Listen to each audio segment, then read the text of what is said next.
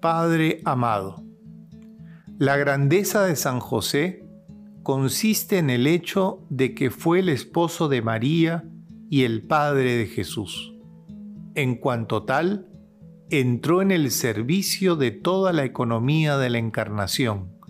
como dice San Juan Crisóstomo. San Pablo VI observa que su paternidad se manifestó concretamente al haber hecho de su vida un servicio, un sacrificio al misterio de la encarnación y a la misión redentora que le está unida, al haber utilizado la autoridad legal que le correspondía en la Sagrada Familia,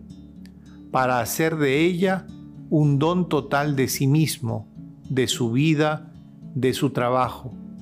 al haber convertido su vocación humana de amor doméstico en la oblación sobrehumana de sí mismo, de su corazón y de toda capacidad en el amor puesto al servicio del Mesías nacido en su casa. Por su papel en la historia de la salvación, San José es un padre que siempre ha sido amado por el pueblo cristiano, como lo demuestra el hecho de que se le han dedicado numerosas iglesias en todo el mundo,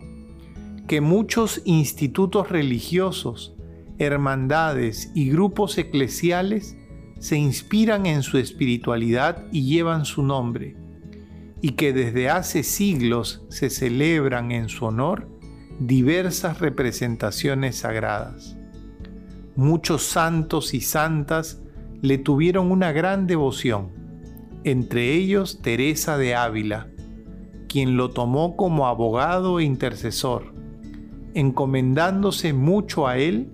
y recibiendo todas las gracias que le pedía. Alentada por su experiencia, la santa persuadía a otros para que le fueran devotos.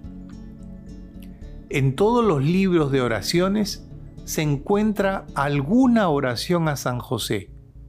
invocaciones particulares que le son dirigidas todos los miércoles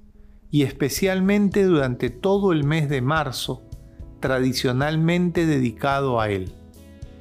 La confianza del pueblo en San José se resume en la expresión ite ad Joseph,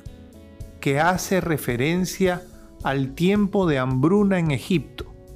cuando la gente le pedía pan al faraón y él les respondía, vayan donde José y hagan lo que él les diga. Se trataba de José, el hijo de Jacob, a quien sus hermanos vendieron por envidia